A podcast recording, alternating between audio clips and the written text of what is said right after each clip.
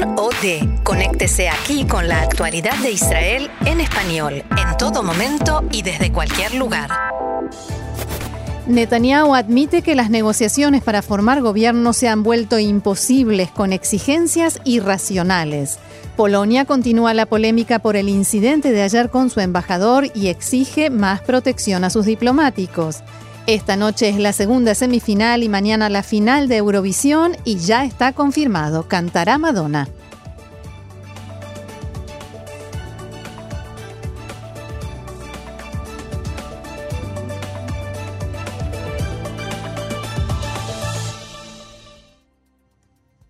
Vamos entonces al desarrollo de la información que comienza con política porque el primer ministro Benjamin Netanyahu se refirió anoche a las conversaciones para la formación de la nueva coalición de gobierno y afirmó que las demandas de los partidos con los que negocia son irracionales. En una ceremonia en memoria de Aaron Aronson celebrada en Atlit, Netanyahu dijo que prefiere estar aquí más que en las negociaciones de la coalición que se han vuelto imposibles. El primer ministro agregó que casi todos los partidos tienen demandas imposibles que chocan entre sí, exigencias de ministerios y cargos.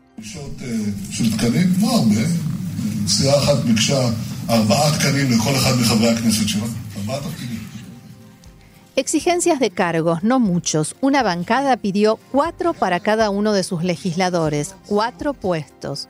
Cuatro puestos, multipliquen. Y también exigencias presupuestarias razonables si tuviéramos un presupuesto como el de Estados Unidos. Y no tenemos. No podemos hacer colapsar la economía israelí y el presupuesto estatal.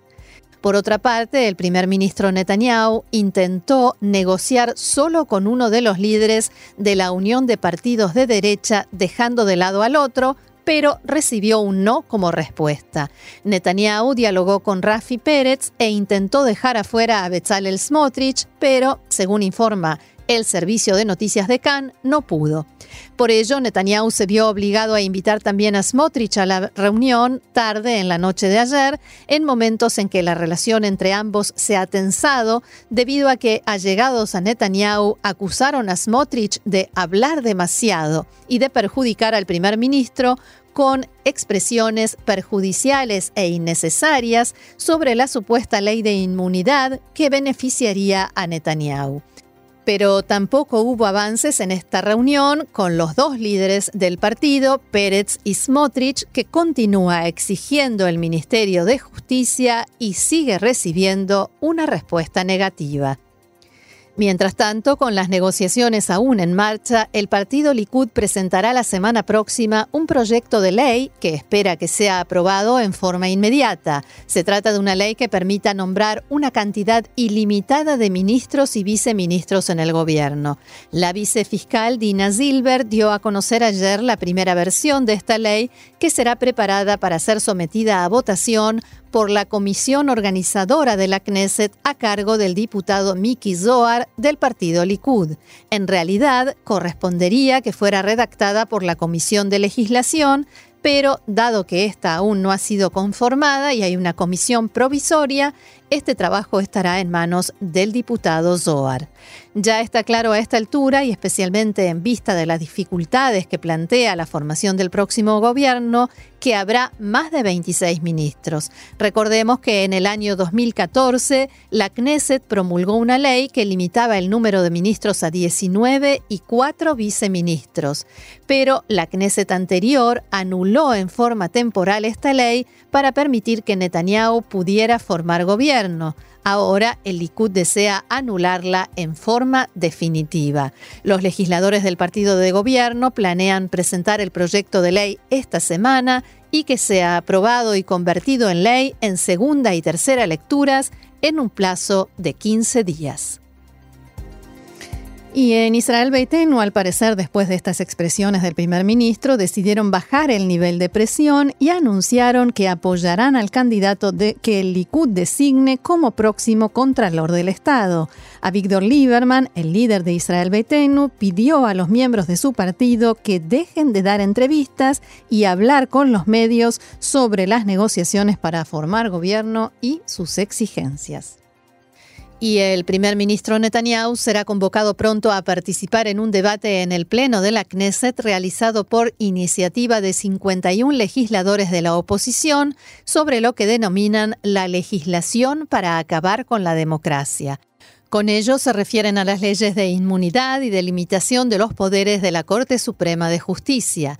El pedido de llevar a cabo este debate fue firmado por diputados de las bancadas Azul y Blanco, Abodá, Meretz y Hadash Tal y se basa en la legislación que permite que 40 legisladores puedan convocar al primer ministro a una sesión en la que tiene obligación de estar presente de principio a fin y responder al final a todos los oradores. La fecha de este debate será fijada por el presidente de la Knesset, Yuli Edelstein, en coordinación con la oficina del primer ministro. Las bancadas de oposición difundieron un comunicado anunciando esta iniciativa en el que señalan que el primer ministro intenta arrastrar al Estado de Israel a una legislación en la que el gobernante es inmune ante la ley y al mismo tiempo pisotea al Poder Judicial, construye una coalición que es un refugio para delitos penales y destruye los valores de la democracia en beneficio de sus asuntos personales. Como recordarán, a mediodía de ayer informábamos sobre los preparativos y el grado de alerta debido a la conmemoración del Día de la Nakba, la tragedia que para los palestinos significa la creación del Estado de Israel en mayo de 1948. Más de 11.000 personas manifestaron en la tarde de ayer junto a la valla de seguridad y por primera vez en el último mes estuvieron en el lugar las unidades de Hamas que imponen moderación a los manifestantes y les impiden acercarse a la valla de seguridad.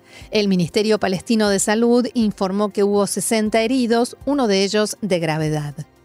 Del lado israelí de la frontera, en la zona aledaña a la franja, estallaron al menos nueve incendios debido a globos incendiarios lanzados por palestinos desde Gaza. Los bomberos lograron controlar y extinguir los incendios, uno de los cuales se produjo en un bosque. Se registró también un incendio en las áreas agrícolas de uno de los kibutzim en Shara Negev, destruyendo buena parte de sus plantaciones de trigo.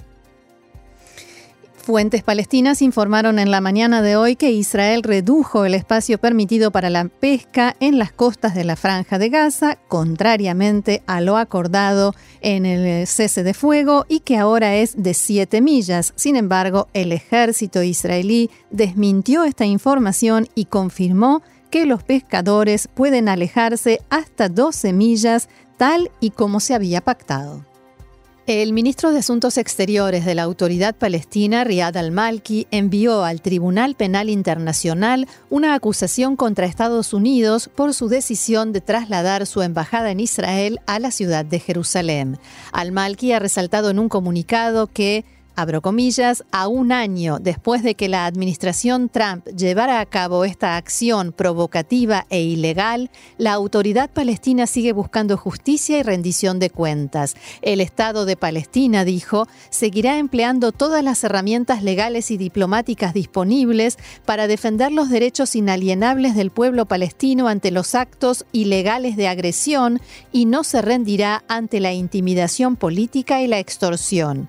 El funcionario palestino explicó que la presentación de la acusación es una continuación de los procedimientos iniciados en septiembre de 2018 cuando presentaron una solicitud para iniciar acciones contra Estados Unidos. Según informa la agencia palestina de noticias WAFA, al-Malki expresó que esta iniciativa tiene como objetivo defender los derechos e intereses palestinos ante las acciones ilegales de Estados Unidos. Continúa la polémica por el incidente que tuvo como protagonista al embajador de Polonia en Israel, en el que el ciudadano israelí Ari Klederman, de 60 años de edad, escupió al diplomático en plena calle.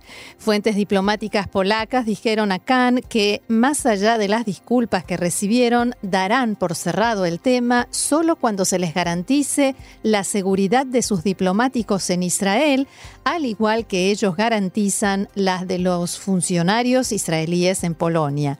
De lo contrario, si no hay medidas concretas, como podría ser reforzar la custodia del embajador, habrá nuevas reuniones y reprimendas oficiales, como ya sucedió con la embajadora israelí Ana Azari. Anoche el presidente de Polonia, Andrzej Duda, calificó este ataque de acto de odio antipolaco. Del mismo modo como aquí luchamos contra el antisemitismo y como ustedes esperan que los polacos lo hagan, ustedes deben combatir el sentimiento y las expresiones antipolacas como las que hemos visto en este ataque contra el embajador. En diálogo con Khan, Arik Lederman, el agresor, digamos, expresó sus disculpas y las razones que lo llevaron a actuar como lo hizo.